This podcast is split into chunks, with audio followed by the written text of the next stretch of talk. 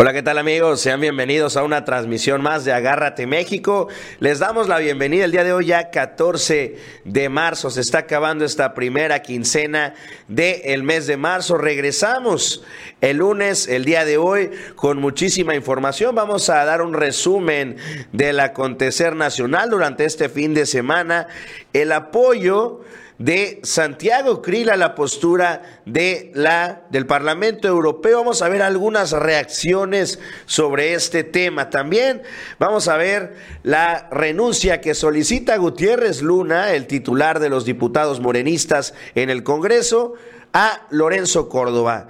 Lencho responde con furia y también el día de hoy da su postura el presidente López Obrador acusando que el Instituto Nacional Electoral no ha dado una promoción correcta a la consulta para la revocación de mandato.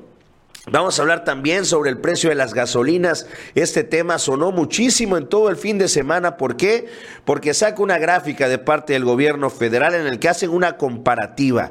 Y es no solamente sobre el costo de los combustibles en los demás países, sobre todo en Estados Unidos y en países de Europa, sino ya cambiados a litros. Hemos visto cómo a veces pues no se nota cuánto es realmente la diferencia. En estas gráficas lo cambia el gobierno mexicano a litros y a pesos mexicanos para tener una comparativa adecuada de cuánto es el costo de los combustibles y la verdad que es impresionante. Vamos a ver más adelante este, este documento también. Polemón le saca una investigación, un reportaje de investigación al periodista Carlos Alasraqui, que se habría enriquecido más de casi 100 millones de pesos los que habrían llevado a las raquias a su bolsa. Esto complementado también a diversos reportajes en los que apuntan que Latinus en los últimos años de parte de 11 gobiernos ha recibido dinero y ha llegado a tener, escuchen esta locura, casi contratos por 5 mil millones de pesos. Vamos a ver este tema y por último y como tema principal, este nuevo bloque, la carta que le envía Alberto Fernández también al presidente López Obrador, refrendando su apoyo, reconocimiento y dándole, reconociendo y dándole ahí un recibimiento a la primera dama, a la señora Beatriz, a la doctora Beatriz Gutiérrez Müller y sobre todo vemos cómo se está consolidando este nuevo bloque. Recordemos hace un par de semanas se reunió Vladimir Putin también con el mismo Alberto Fernández. Vamos a ver qué es lo que está pasando y cuál es el contexto de la situación mundial con esta carta que deja entrever pues que están sorprendiendo realmente a los Estados Unidos. Con eso, amigos, y mucho más, vamos a arrancar con la información el día de hoy. Pueden notar que todavía no estoy al 100% de la garganta, pero estamos intentando llevar la transmisión a cabo lo mejor que se pueda. Así que si me ven con un poquito de menos enjundia o más limitado en cuanto a los comentarios es porque todavía no estoy al 100% en la garganta, pero muchísimo mejor que el día viernes y sobre todo que el fin de semana que sí le estuvimos padeciendo. Ya hay que reponernos porque nos toca el booster el día jueves, entonces pues hay que estar al 100 para recibir el refuerzo de la vacuna contra el coronavirus. Y vamos a arrancar con el tema de el Parlamento abierto. Lo vamos a hacer en dos bloques. Primero vamos a ver cuáles fueron las reacciones y ya de ahí vamos a ver, pues enlazándolo un poquito a la carta que envía Alberto Fernández. De entrada, vamos a hablar de panistas. ¿Por qué? Porque dieron polémica el fin de semana.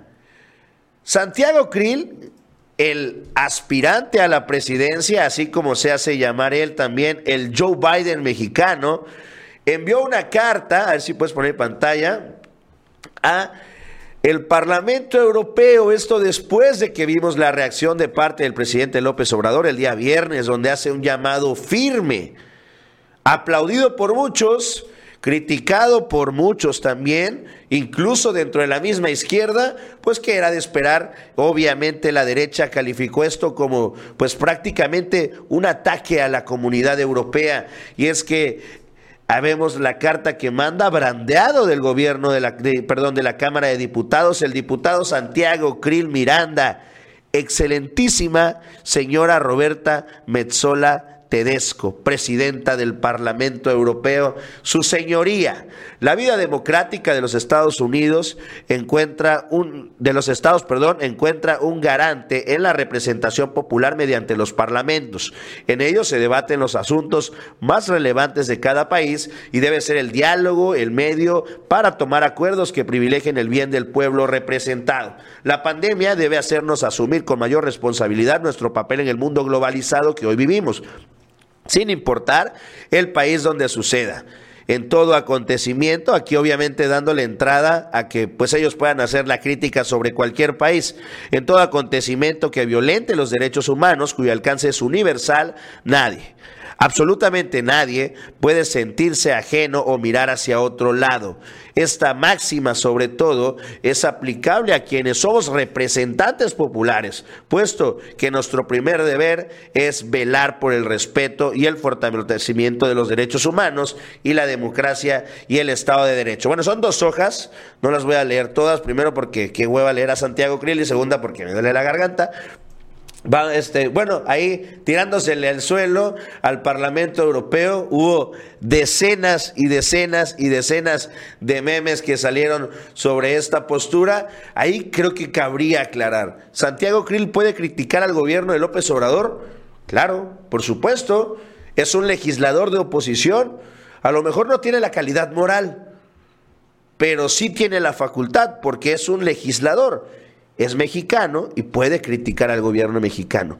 Cosa totalmente diferente a lo que un legislador del Parlamento Europeo, México ni siquiera está en Europa, como para poder o acatar algún tipo de resolutivo o embestida, que es lo que realmente han hecho de parte de los legisladores europeos. Vamos a escuchar porque se están subiendo este barco. Hay que ver cómo ya se pasó el tema de la Casa Gris, ¿Quién se acuerda de la casa del hijo del presidente? Solo los bots de Twitter que hacen José Ramón López Beltrán, número 748, y lo siguen haciendo todos los días cuando es un tema del que nadie habla, pero sigue siendo una tendencia, curiosamente, ¿no? Así funciona Twitter. Ya lo, ya lo dijo el mismo Loret de Mola, ¿no? Twitter no es México. Lo que pasa en Twitter no es lo que pasa en México. La derecha controla gran parte de Twitter y por eso pueden posicionar este tipo de trending topics como lo hemos visto que lo hace Felipe Calderón desde hace mucho tiempo. Pero me estoy saliendo del tema. Vamos a ver lo que realizó ahora a través de su cuenta de Twitter, olvidándose ya de la Casa Gris, ahora retomando este tema del Parlamento Europeo. El ave de buen agüero, Santiago Krill, el candidato a la presidencia, asegura, él abre las puertas de par en par para defender a todos estos periodistas que han estado siendo atacados por el gobierno de López Obrador. Los ataques y descalificaciones del gobierno de Morena hacia las y los periodistas no paran. Apenas en días recientes el Parlamento Europeo pidió a las autoridades mexicanas que garanticen la protección y la creación de un entorno seguro para periodistas, calificando a nuestro país como el lugar más peligroso y mortífero para los periodistas fuera de una zona oficial de guerra. Hace algunas semanas les expresé mi solidaridad y ofrecí mi apoyo para defenderlos de estas violaciones a sus derechos. Soy hombre de palabra y de acción. Les presento el sitio web www.noestansolos.mx donde todos aquellos periodistas afectados podrán solicitar apoyo. Un grupo de especialistas y yo, de manera coordinada y apoyados por la tecnología, estamos listos para atender a los periodistas que han sido víctimas de los ataques de este gobierno que comenzó el primero de diciembre de 2018. A ustedes periodistas que actualmente se sienten amenazados, que sus derechos han sido violentados, les digo que cuentan con nosotros. Se los decimos fuerte y claro. No están solos. Pues ahí está la postura de Santiago Krill. Antes de pasar a ver cuál fue la postura de Morena, que de nueva cuenta los gobernadores de Morena lanzaron un documento en respaldo del presidente López Obrador, de el documento que manda el presidente López Obrador. al Parlamento Europeo. Vamos a ver el destape de un personaje. ¿Por qué? Porque vemos cómo ante, perdón, va, anuncia Gabriel Cuadri la semana pasada que él va a ser un aspirante a la presidencia de la República y que lo iba a notificar inmediatamente a Marco Cortés para que se contemple dentro de esta terna. Santiago Krill ya tiene un par de meses que habría asegurado que él es uno de los principales aspirantes a la presidencia de la República, calificándose a sí mismo como el Joe Biden mexicano. Vamos a ver lo que puso Damián Cepeda este fin de semana, quien anuncia él quiere ser candidato. Sí, sí voy por la presidencia de la República, porque quiero cambiar a México y que todos vivan sin miedo y bien. Si el PAN quiere ganar en el 2024, necesita hacer las cosas de una manera diferente.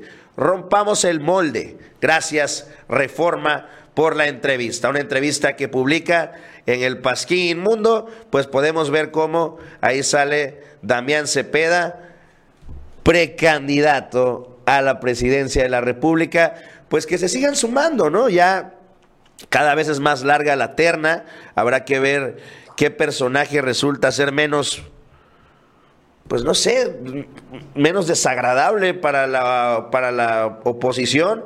Yo la verdad no veo a Damián Cepeda. Pero si lo compara uno con Lili Telles o Gabriel Cuadri, pues yo diría que hasta es de lo mejorcito Damián Cepeda. Está, está, está difícil la contienda. Ahora ustedes díganme, si se vieran obligados a votar por un panista, ¿votarían por Margarita Zavala o por Damián Cepeda? Los intereses de Damián Cepeda también me parece son un poquito dándose cuenta que la figura de Ricardo Anaya está bastante metida en problemas debido a que ya anunció el fiscal la semana pasada que está a punto de liberarse una orden de aprehensión. La candidatura del panista, la segunda candidatura del panista presidencial, Ricardo Anaya, que todavía aparece como puntero en las encuestas, se ve complicada. Ante esto, hay que decirlo, este grupo de panistas, encabezado por Ricardo Anaya, Recordemos quién era el coordinador de la campaña de Anaya. Era Damián Cepeda. Es decir, parece ser que ante la caída inminente del mismo Ricardo Anaya, estaría tomando su lugar Damián Cepeda. Vamos a ver si de igual cuenta logra tomar su lugar en las encuestas, que eso es lo importante, por lo menos para ver quién se va a posicionar o si se van a terminar doblegando hacia un priista, que no lo veo, o si van a terminar negociando a lo mejor una alianza añadiendo a Movimiento Ciudadano y vayan en bloque junto con el hijo de Colosio. Habrá que ver, por lo menos ya hay un nuevo aspirante y suspirante de Acción Nacional Damián Cepeda se sube a la contienda presidencial. Vamos a ver ahora la postura de los gobernadores de Morena rápidamente. Vemos cómo desde pues el posicionamiento de hace un par de semanas que incluso el mismo Instituto Nacional Electoral obligó a los gobernadores a bajar de sus redes sociales. De nueva cuenta, gobernadores y gobernadores de la Cuarta Transformación dan su respaldo al presidente de la República tras la postura que se firma de parte del gobierno mexicano hacia el Parlamento Europeo. Ahí podemos ver que suscriben prácticamente todos los gobernadores de las alianzas, son los 3, 6, 9, 12, 15, son los 18, 18 gobernadores de izquierda en los que dan el apoyo y el respaldo al presidente López Obrador por esta carta, este documento que se envía al Parlamento Europeo exigiendo el respeto a nuestra soberanía y condenando la injerencia de los gobiernos cualquiera, así sean en Europa o en Estados Unidos, y el llamado a que los legisladores dejen de actuar como borregos, que es como se han hecho escuchar. Vamos a pasar a la siguiente información. Vamos a hablar sobre el INE.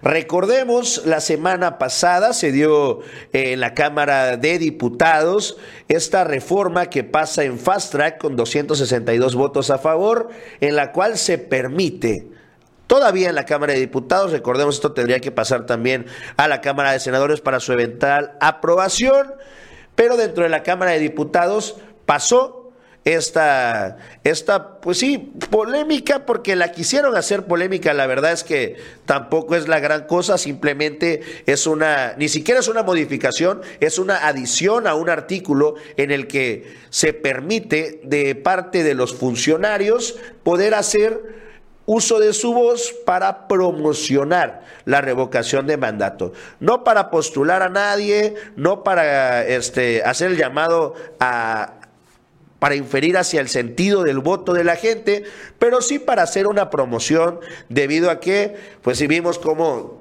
lleva cuánto tiempo ese tema de la revocación, dos, tres semanas, y no ha habido la realidad, este, una una postura firme de parte del INE para hacer promoción. Yo por lo menos he visto dos spots nada más. Vemos como el diputado, el coordinador de los diputados morenistas, Sergio Gutiérrez Luna, pues postea esta, esta imagen donde, bueno, ya la libertad de expresión es para todos, para no acallar a todos estos funcionarios y que puedan participar en esta consulta para la revocación de mandato. Ante esto, pues se quejó se quejó claramente Lorenzo Córdoba sobre la resolución de los diputados. Vamos a escuchar a Lenchito.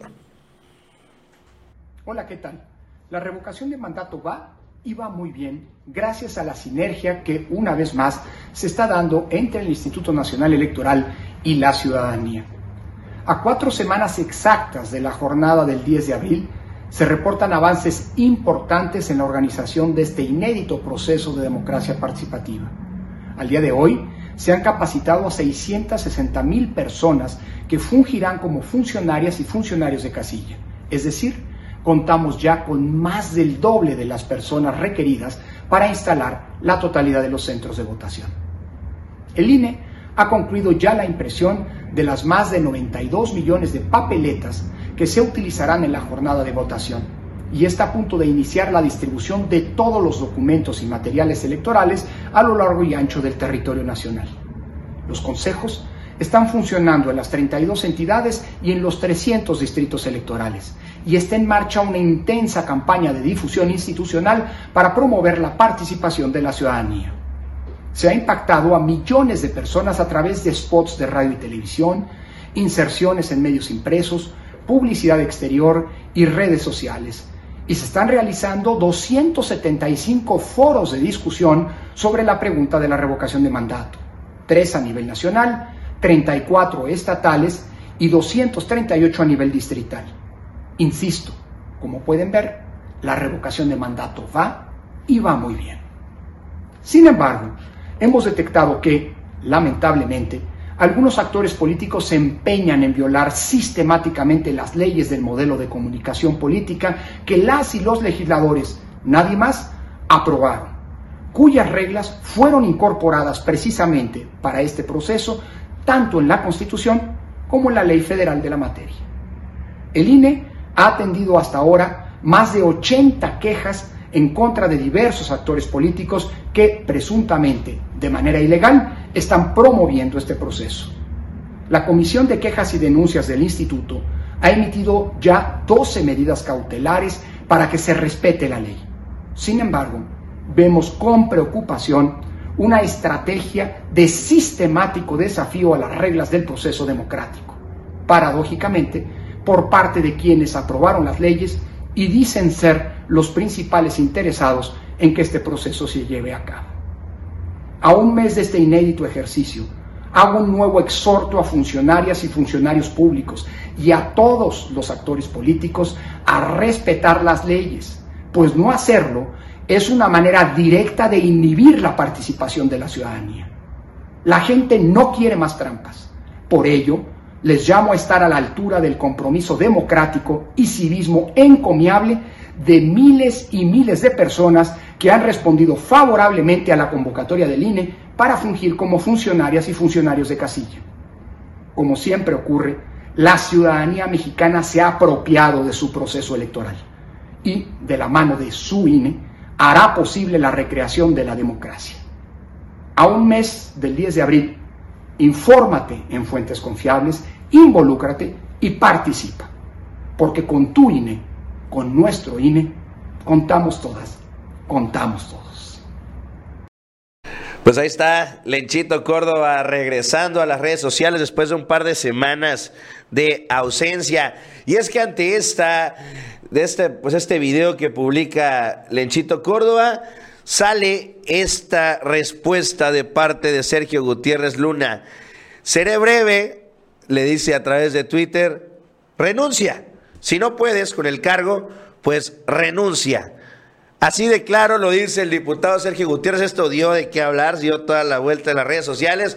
¿Por qué? Pues por la embestida de nueva cuenta de parte del Instituto Nacional Electoral contra Morena, claramente contra Morena y la cuarta transformación, porque también se ha dedicado a atacar y a descalificar el gobierno de López Obrador, incluso cuando ni siquiera se le ha, se le ha, mencionado a él en los diferentes este, charlas y ponencias que da Lorenzo Córdoba, vemos cómo critica la desigualdad, la economía y todas estas charlas que da el mismo PAN, las que, los discursos que da Xochil Gálvez, las cantaletas de Lili Telles, pues el que da este, voz oficial a todas estas críticas al gobierno ha sido Lorenzo Córdoba. Vamos a escuchar también porque hubo una reacción de parte del mandatario nacional, el presidente López Obrador, hablando pues sobre la falta de trabajo del Instituto Nacional Electoral, de lo opaca que se ha visto la participación del INE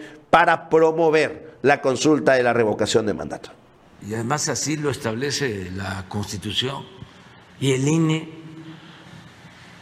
con todo respeto, sin el ánimo de polemizar, está actuando de manera antidemocrática y están violando la Constitución. en la letra y en el espíritu, porque no quieren que se sepa de que va a haber una consulta, un ejercicio democrático. Es una paradoja. Un instituto que debe de promover la democracia está en contra de la democracia. No quiere que nadie se entere, para que nadie participe, que es lo que desea el bloque reaccionario y conservador. Entonces ellos están tomando partido, no están actuando como demócratas ni como auténticos jueces. Es realmente lamentable y muy eh, cínico.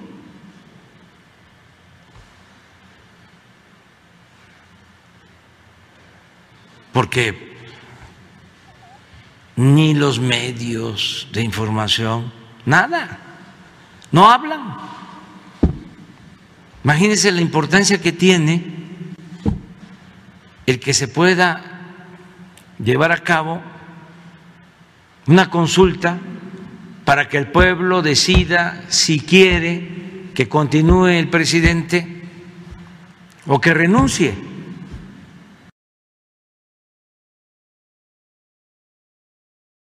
Pues ahí está la postura de parte del presidente, pues, pues sí, dejando en claro algo que tenemos visto desde pues desde que inició este proceso de la revocación de mandato, por lo cual intentamos nosotros mismos darle la difusión, poner una y otra vez esta, dos spots que hay en total sobre la consulta para la revocación de mandato. ¿Por qué? Pues porque recordarles que ya nos faltan apenas 25 o 26 días ante esta embestida que hicieron para pues intentar que esto sea un fracaso, lo hacen en plena Semana Santa cuando mucha gran cantidad de la población pues va a salir de sus estados para pues recrearse después de dos años de estar encerrados por una pandemia, pues esta acción del INE de intentar meterle el pie a la revocación de mandato, nosotros vamos a estar haciendo todo lo que esté en nuestras manos para hacerles llegar la información. Esta semana todavía no, pero la siguiente semana vamos a estar ya realizando transmisiones para apoyarlos a ustedes ahí en el chat a ubicar sus casillas, como ya lo hicimos con la consulta del juicio de los expresidentes. Vamos a realizarlo ahora con la consulta de revocación de mandato para que les quede claro, sobre todo a la gente que no tiene acceso a Internet o que no tiene acceso a estas páginas, se le complica un poquito, pues nosotros los ayudamos a que encuentren su casilla. Como dato, para los que fueron a la consulta para el juicio de los expresidentes, va a ser en esa misma casilla. Debido a que son las mismas casillas que se van a poner, si a usted le tocó a dos, tres cuadras en aquella ocasión votar por el juicio de expresidentes, esa misma será su casilla. Pero para eso vamos a tener tiempo y vamos a estar con ustedes apoyándolos para que sea un éxito esta consulta para la revocación de mandato. Vámonos rápidamente al siguiente tema, es un tema breve y es que bueno, a ver si tienes, tienes ¿descargaste la imagen del tweet o no? Así es. El fin de semana vemos que esto fue el día sábado. Se publica de parte del gobierno de México un tabulador de las gasolinas. Esto después de que todo el fin de semana, toda la semana pasada intentaron vender la oposición algunas imágenes, lo vimos, yo por lo menos lo vi de López Dóriga y de este, el saco de pus, Gilberto Lozano, que intentaban vender un escándalo, 30 pesos la gasolina, impresionante la inflación en el gobierno de Obrador. Bueno, ante esta desinformación, si bien lo comentó el presidente, podría haber alguna gasolinera en la que haya un precio del combustible que pueda acercarse a los 30 pesos. Esto es porque en gran parte las gasolineras son autónomas de fijar precios, aunque hay tabuladores máximos, ellos sí se pueden mover sobre estos tabuladores. Es por eso que sí había imágenes de gasolineras que tenían el combustible a 30 pesos. Esto no quiere decir que el promedio nacional del combustible sea siquiera cercano a los 30 pesos. Nos publican esta tabla el fin de semana el precio de las gasolinas, no solamente en comparativa a los estados, que es lo que nos publica Sheffield todos los lunes. Esto es una comparativa a nivel internacional. Ponla en grande si puedes, o la pongo yo. Te la acomodo. Dice, México tiene de las gasolinas más baratas del mundo. ¿Cuáles son las más caras? Ahí podemos verla. Esto es importante lo que hace el gobierno, este, la página de gobierno. ¿Por qué? Porque muchas veces como está en galones, o está en euros, o está en yenes, o está en, en yuanes, no sé cuáles las monedas de todos los países, no nos entendemos realmente, hacer el, hacer el cambio monetario pues se complica a veces. Pero aquí queda muy claro porque está en pesos y está en litros. Los países con la gasolina más cara, Hong Kong, Noruega, Suecia, Holanda, Países Bajos y Finlandia la mayoría de estos en Europa que vemos que están atravesando por una terrible crisis, oscilan los precios de los combustibles entre 47.6 y 60.35 pesos por litro. Imagínense esa locura. Vamos a ver en América Latina. Las más caras, Uruguay, Belice, Chile, Perú, Guatemala, Brasil y Costa Rica, cuyos costos van de entre 27.2 y 37.3 pesos por litro de gasolina. Las más baratas de América Latina, de 0.53 pesos por litro, que es en Venezuela, a México, 22.97 Panamá 22.63, Argentina, ahí ahorita vamos a hablar de Argentina también, 20.81, Ecuador 14, Colombia 13, Bolivia 11 y Venezuela pues dos menos de un peso ahí con esas este, tarifas, sobre todo sabiendo que Venezuela es el país con mayor reservas petroleras del mundo, pues bueno, es entendible este tipo de, de tarifas de los combustibles. Esto pues terminó callando a todos los chayoteros que gritaban y gritaban como pregoneros diciendo que la gasolina estaba por las nubes y que todavía aparte de eso el subsidio que estaba dando el presidente López Obrador, pues no tenía, este, no tenía ningún sentido, que esto le estaba pegando a la, a la recaudación de impuestos de parte del gobierno de la República. Bueno, aquí queda claro para que vean ustedes la diferencia entre los países de Europa y de Asia también y los precios que tenemos en América Latina y sobre todo México de estos tres países de Norteamérica, que así se catalogan, México, Estados Unidos y Canadá, el país con el combustible más económico es México. Los combustibles en Estados Unidos superan los 33 y 34 pesos el día de hoy. Pues ahí está, ni hablar. Callaron como momias después de estos precios que ha demostrado el presidente López Obrador, como lo ha dicho, encaminados a esta autosuficiencia energética, que hay que decirlo, ya llegó. A lo mejor todavía falta trabajo en materia de gasolinas, pero hoy lo anunció, con la compra de la refinería de Deer Park, México es autosuficiente en diésel. Es decir, vamos a ver cómo del precio de la gasolina roja y verde, comparado con el diésel, vamos a ver cómo el diésel empieza a bajar su precio porque ya es diésel que va producido por nosotros, que se saca de las refinerías que tiene México y con esta compra de Deer Park, pues se ha alcanzado la autosuficiencia en materia de diésel. Y a eso nos encaminamos para las gasolinas verde y la roja, que le pueden llamar de la primera la Magna Premium, ya le pusieron, cada uno le puso sus nombres, pero ese es el objetivo. ¿Y cuándo se va a llegar a este objetivo? cuando se tenga al 100% la refinería de dos bocas, podremos decir que nosotros controlamos el precio de nuestras gasolinas porque nosotros extraemos el petróleo y nosotros refinamos nuestros combustibles. Eso es y eso ha sido siempre el plan de la izquierda, el plan de la cuarta transformación para combatir precisamente a esto a la inflación desmedida que ha vivido el mundo, sobre todo en materia de combustibles, gas y electricidad. Amigos, ya estamos a la mitad del programa. Les recordamos, como todos los días, que le den like, compartan y se suscriban. Les hago una invitación cordial a que me vayan a seguir a través de mi cuenta de Twitter. Twitter. No quiere salir. De Twitter. Ahí está. Publio Romero, me puede encontrar a través de Twitter y sobre todo mi canal de YouTube. Ahí muchísimas gracias. Ahí los últimos días de verdad que he visto su apoyo, tanto en suscripciones como en visualizaciones. Les hago la invitación a todos los que no se hayan dado una vueltecita por allá a que no se pierdan de los demás contenidos que estamos teniendo allá, algunos de manera exclusiva también para el canal de Publio ARL. Allá los esperamos y bueno, espero que con su ayuda, antes de que cerremos el mes, ahora sí lleguemos a los anhelados tres mil suscriptores que nos costaron un poquito por el arranque del mes de marzo, pero que estoy seguro que con su apoyo vamos a llegar más rápido que veloz.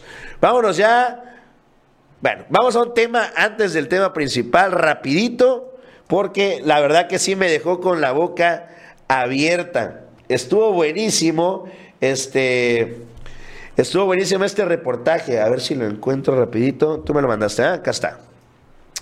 El reportaje de Polemón. Y es que a quién está desenmascarando, ponlo en grande.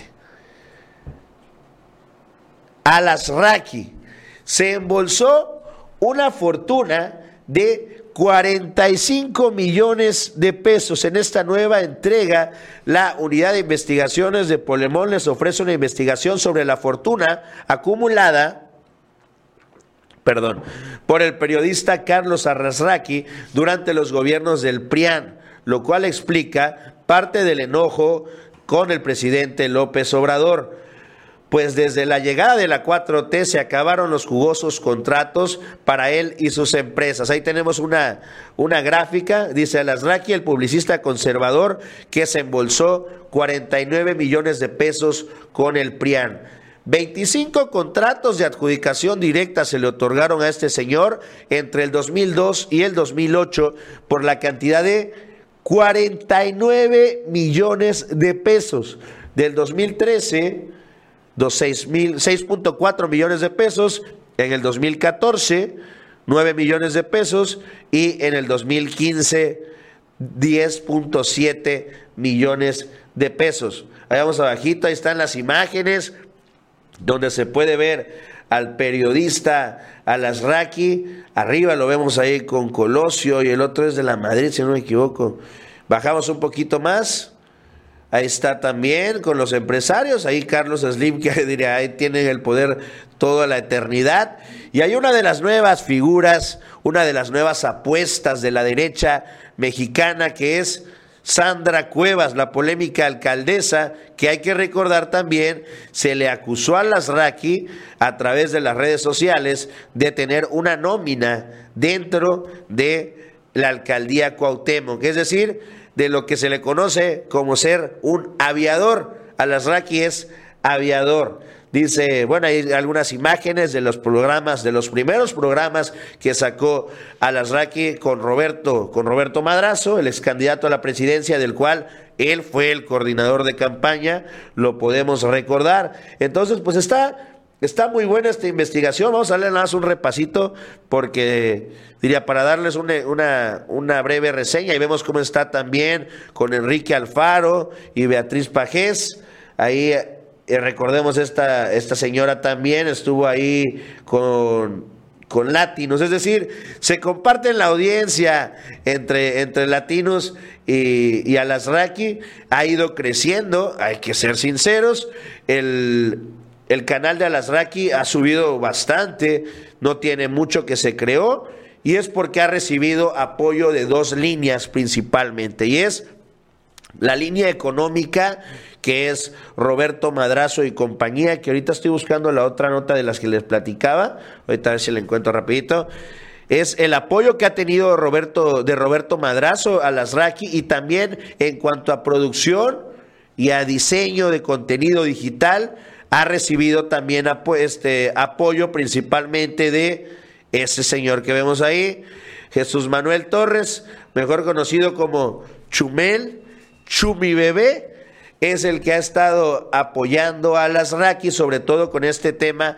del contenido digital que parece fácil, pero no lo es si no todo el mundo tuviera decenas de millones de suscriptores. La realidad es que Chumel maneja bien las redes sociales, le guste o no le guste a la gente, el manejo de redes de Chumel pues le ha traído frutos por algo más o menos para posicionarse, sobre todo a través de Twitter, porque vemos que ya en YouTube no tiene el alcance que tiene un Mauricio Rodríguez, por ejemplo, que te sube un video y tiene 650 mil vistas en dos, tres horas. Esto ya no pasa de con, con Chumel Torres, como sí pasó en algún momento, videos con 2, 3 millones de, de, visualizaciones en un par de horas.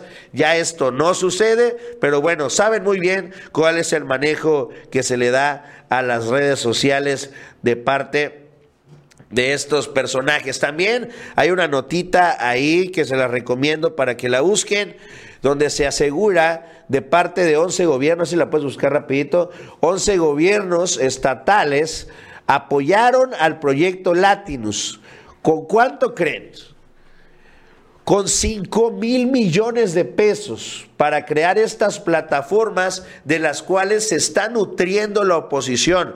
Vemos que tanto Latinus como Alasraki como Chumel se han dedicado pues a unirse en un grupo para que recibiendo financiamiento de diferentes personas como lo son Roberto Madrazo, de diferentes personas como lo son Claudio X González, para intentar crear estos montajes pues bien hechos, acusando al hijo del presidente, acusando al otro hijo del presidente. Vamos a ver contra qué se van ahora, pero estos videos, estos montajes, este también vimos ya cómo estaba pues prácticamente comprobado que el gobierno de Aureoles allá en Michoacán habría desviado decenas de millones de pesos para dárselos a las empresas eh, pertenecientes a, Latinos. Sí, así eso por este este, esta nota ya es un poquito vieja, no encontré la otra, yo creo que la borraron el tweet donde lo publicaron, pero bueno, ahí está Ahí está esta, donde, bueno, hablan igual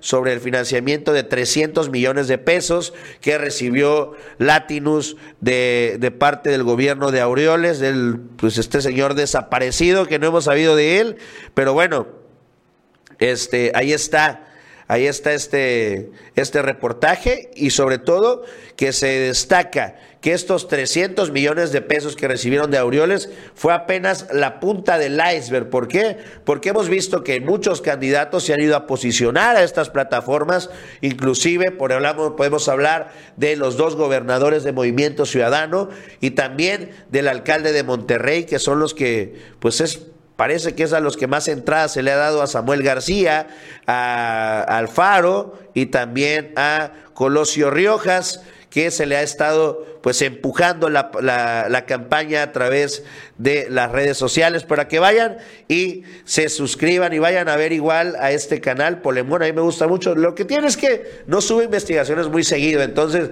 a veces es una vez al mes, una vez cada dos meses, pero la verdad es que cuando las sube están bastante bien hechas. Se lo recomiendo, si lo tienen que hacer, dense, dense una vueltecita ya al canal de, o a la página de Polemón. Dense una vueltecita por allá y lean el artículo ya con más detenimiento. Si no, lo vamos a ver en mi canal también. Voy a hacer un video sobre eso y lo vamos leyendo juntos en un en vivo para ver. Este, ya busco bien esta otra nota y por allá la leemos al rato en la nochecita, a las 8 de la noche, a través de Publio ARL. Amigos, vámonos ya. Ya se nos está yendo la mañana. Vámonos con el tema principal. Alberto Fernández responde a López Obrador, si algo me dejó este tiempo tan difícil fue el haberte conocido. El presidente de Argentina sugirió a AMLO fortalecer la alianza entre México, Brasil y Argentina, que buscan una mejor distribución del empleo. El presidente de Argentina, Alberto Fernández, respondió a la carta enviada por el presidente López Obrador el pasado jueves, donde el mandatario mexicano le recomendó aceptar la, la, prórroga de la deuda propuesta por el Fondo Monetario Internacional en medio de los debates sobre su refinanciación. A través de las redes sociales, el presidente mexicano compartió en la tarde del domingo pasado, el día de ayer, la carta que le hizo llegar Beatriz Gutiérrez Müller, quien visitó Argentina en representación del mandatario. Vamos a ver, dirán, las leería yo, pero bueno, ando mal en la garganta y mejor que la lean y la escuchen directamente en la conferencia mañanera del presidente López Obrador. Ahí la leyó Jesús Ramírez Cuevas. Vamos a verlo. Práctica y fundamentalmente en una más justa distribución del ingreso. Nunca debemos olvidar que vivimos en el continente más desigual del mundo. Ingenuamente creí que el dolor que nos causaba la pandemia, con tanta enfermedad y tanta muerte, nos haría revisar la injusticia global en la que vivimos. Pensé con esperanza que el capitalismo se revisaría, se animaría a recuperar la ética social que mancilló por la avaricia de los poderosos. Me equivoqué. Tras la pandemia no logramos mejorarnos como humanidad.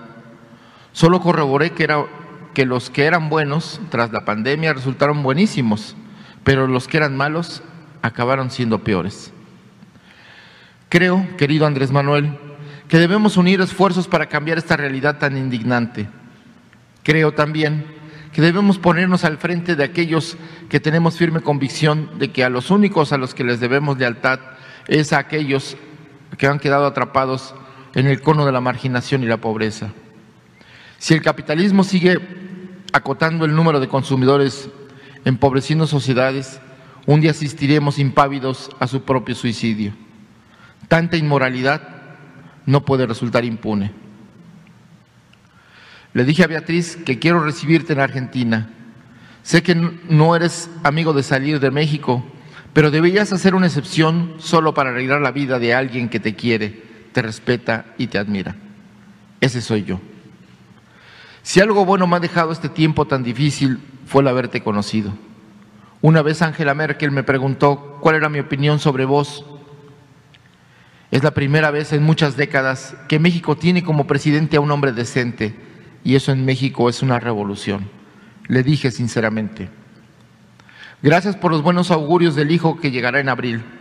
Te confieso que aún me conmueve la novedad. Después de abril, además de conmoverme, no me dejará dormir. Espero verte y abrazarte muy pronto. Aquí donde el continente termina, tienes un amigo para siempre. No lo olvides. Recibe todo mi afecto. Sinceramente, Alberto Fernández. Pues está la lectura de la carta de parte de Jesús Ramírez, de lo que envía Alberto Fernández. Vamos a escuchar el llamado que hace el presidente López Obrador o sea, la integración de América, así como la Unión Europea, es el continente con mayor potencial económico.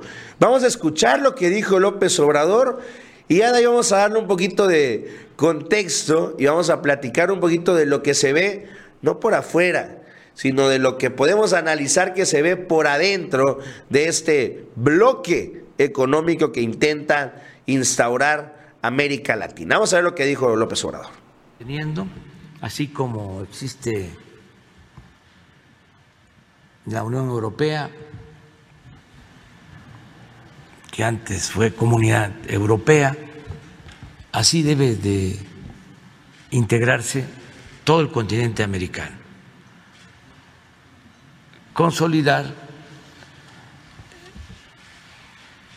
la integración en América del Norte que estamos llevando a cabo a través del tratado con Estados Unidos, con Canadá, pero también eh, pensar en Centroamérica, en particular por el tema migratorio se requiere apoyar a Centroamérica de manera conjunta y la integración de todo el continente americano, porque significa eh, una región con muchas potencialidades. Esa es la región más importante del mundo. Así como Alberto habla de las desigualdades del continente con más desigualdad, así también, sin duda, es el continente con más potencial económico, comercial. Son muchísimos los recursos naturales del continente americano, su fuerza de trabajo joven, su avance en materia tecnológica, su eh, fortaleza en cuanto a la capacidad de consumo, de compra de los habitantes de América, es de los ingresos por persona más altos del mundo. Pues ahí está lo que dice el presidente López Obrador sobre esta carta enviada por Alberto Fernández. Y es que no hay que olvidar el bloque que tiene Vladimir Putin como apoyo de su gobierno. Recordemos, hay varios países que, si bien no han fijado una postura a favor de Rusia, sí se ha notado, sobre todo a la hora de no imponer sanciones al gobierno de Rusia como lo ha estado solicitando y a como lo ha estado presionando la Unión Europea y también Estados Unidos. ¿Cuáles son estos países? Pues de entrada, de manera inmediata, es México. Hemos visto por eso, ha habido llamados reiterados de parte de la Embajada de Ucrania en México, de parte de la Unión Europea, que intentan hacerle presión mediante este tipo de declaraciones que de estas posturas de parte del Parlamento Europeo contra el presidente López Obrador. Porque el presidente ha manifestado primero la censura a la condena, a la perdón, a la la condena a la censura, perdón.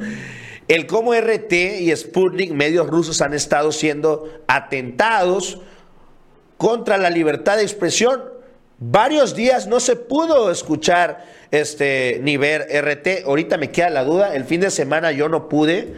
Este. Vamos a ver ahorita si se puede. Según yo no. A través de Twitter inclusive ni siquiera se podía ver la cuenta de RT. Esto el presidente ha sido muy puntual con este tema. A ver, ¿no? Ponlo, por favor. Sigue sin verse Russia Today en español, no la podemos ver, dice este canal no está disponible en nuestro país. Esto no lo hizo México, obviamente no es una censura que esté aplicando México, es una censura que está aplicando directamente la plataforma, que está aplicando YouTube, que está aplicando Facebook, que está aplicando Twitter para acallar a los medios de comunicación de Rusia, que si bien, claro que la información que pone Rusia está sesgada para ellos, pero ¿acaso no está pasando lo mismo con BBC? con CNN, que la información está totalmente sesgada a lo que opina el gobierno de Vladimir Putin, digo, de Joe Biden, y a esos no lo censuran. Eso, eso ni lógico. Recordemos, hace un par de semanas se reunió Alberto Fernández, ponlo por favor, con Vladimir Putin. Por mi pantalla. Ahí está. Y me gustó esta notita que leí. Los amigos latinoamericanos de Putin. Ahí podemos ver saludando con gran enjundia a Alberto Fernández a Vladimir Putin. ¿Quiénes son los aliados de, de, de Putin, de, de Rusia? Cuba, Venezuela, Nicaragua son desde hace muchos años aliados naturales de Rusia este, debido a que necesitan romper el aislamiento internacional al que han estado siendo sometidos. Esto es el famosísimo conocido como el bloqueo del imperialismo yanqui, es el pie que han sufrido en el cuello Cuba, Venezuela y Nicaragua.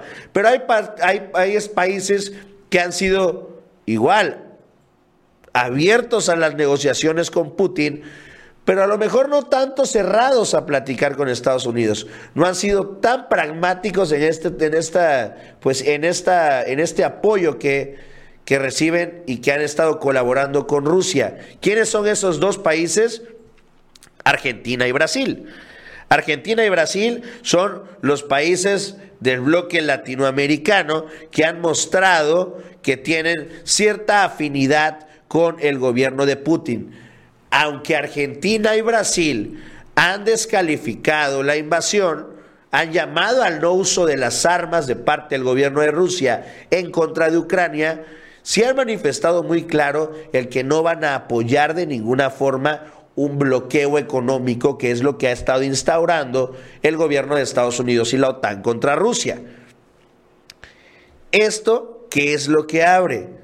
Una brecha en la que podemos ver que países como lo son grandes potencias económicas emergentes, sobre todo petroleras como lo son Venezuela, que es el país con mayor reserva petrolera del mundo, Brasil, que es uno de los mayores exportadores de crudo a nivel mundial, Argentina, Nicaragua, Cuba y México, es un nuevo bloque económico que se está formando con apoyo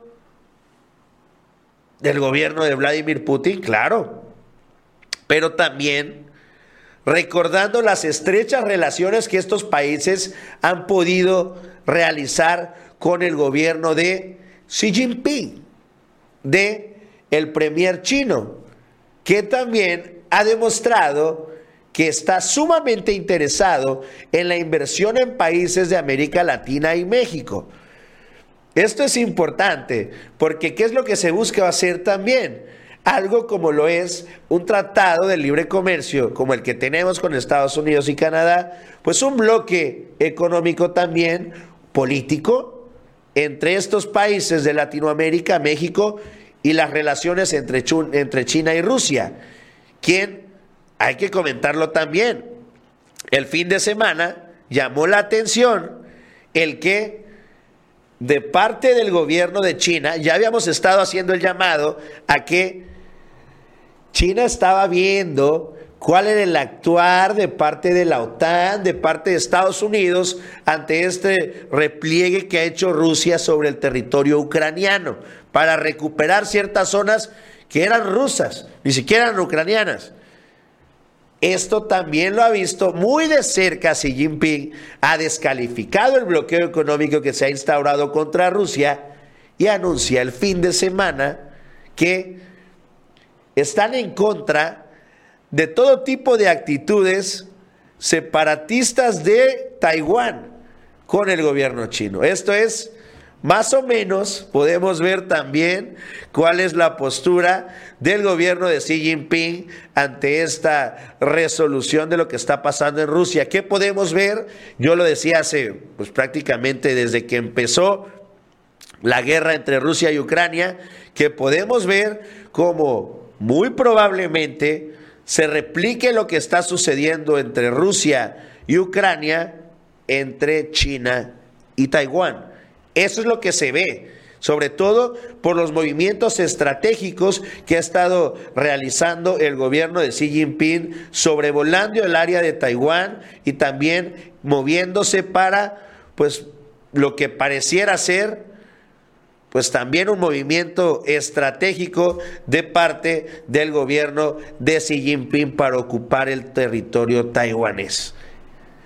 Así está la cuestión a nivel internacional, así está la cuestión a nivel mundial. Es preocupante, sí, pero también es interesante ver cómo se van organizando este tipo pues de nuevos bloques en el que a lo mejor podamos ver surgir nuevas potencias debido a que vemos que economías que han sido las que dominan durante toda la vida, como la ha sido la economía de Estados Unidos, se están viendo golpeadas y desinfladas por las mismas acciones que ellos han interpuesto en contra del gobierno ruso de Vladimir Putin. Es decir, así está la cuestión en esta, en esta guerra que, bueno, parece ser que lo que está dejando es un movimiento geopolítico y que se van a empezar a modificar también la posición económica y política de muchos países en Latinoamérica y en México. Vamos rápidamente ya por último a este último videíto sobre donde habla el presidente López Obrador sobre la condena de los diputados de Europa. Salió de aquí, es decir, el Parlamento Europeo también obedece a interiores, perdón, a intereses que están relacionados con la derecha aquí. Es fácil. Por eso vemos a Santiago Krill tirarse al suelo, a la Unión Europea, al Parlamento Europeo. ¿Por qué?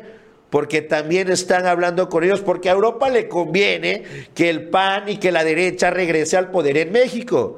¿Por qué? porque siempre se lo habían entregado, si no está la reforma energética de Peña Nieto, que intentaba darle todo el poder a Iberdrola. ¿Para qué? Para ahorcar a los mexicanos a como están ahorcando ahorita a los españoles de parte de estas empresas. Vamos a escuchar ya por último, para cerrar, lo que dijo el presidente López Obrador. Rascan. Si le rascan un poquito, ni siquiera mucho. La proclama de, o el pronunciamiento la condena de los diputados de Europa sale de aquí. Tiene que ver con Claudio, con Aguilar Camín, con Krause, con los miembros de aquí. Eh, que tiene una acción desplegada, ¿no? Los del bloque conservador, porque creen que con eso ya este, van a lograr sus propósitos. Se les olvida de que ya hay una nueva realidad y repito, no se pueden poner, no se puede poner vino nuevo en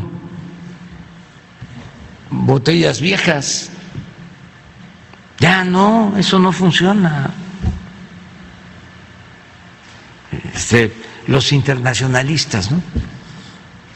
Ahora que respondimos, qué barbaridad, qué falta de diplomacia. ¿Y dónde quedó la urbanidad política? Hay un internacionalista que fue el embajador de Calderón en Estados Unidos, Arturo Sarucán. ¿Dónde está la diplomacia? Pues yo le pregunto, ¿por qué no explica cómo fue que participó en el fraude electoral del 2006 y así se ganó el cargo de embajador? ¿Y por qué no explica? Pues ahí está el llamado de parte del presidente también sobre las posturas de la derecha a este resolutivo, a esta carta que envía el presidente López Obrador al Parlamento Europeo. Amigos, les recuerdo como todos los días a que se den una vueltecita a través de Twitter. Los invito a que vayamos a platicar por allá. Y por último, invitarlos también a mi canal de YouTube Publio ARL, donde se pueden ir a suscribir y allá van a tener muchísimo contenido más. Vámonos ya rápidamente a de gira por México y es que la gobernadora de Tlaxcala, Lorena, Lorena Cuellar Cisneros, condenó la resolución del Parlamento Europeo y respaldó al presidente López Obrador al considerar de intervencionista y desinformada. En sus redes sociales compartió el pronunciamiento de los gobernadores de la Cuarta Transformación, entre los que se encuentran Miguel Barbosa, mandatario de Puebla, Lorena Cuellar aseguró que la la postura de los legisladores europeos sobre la situación de los periodistas en México lesiona severamente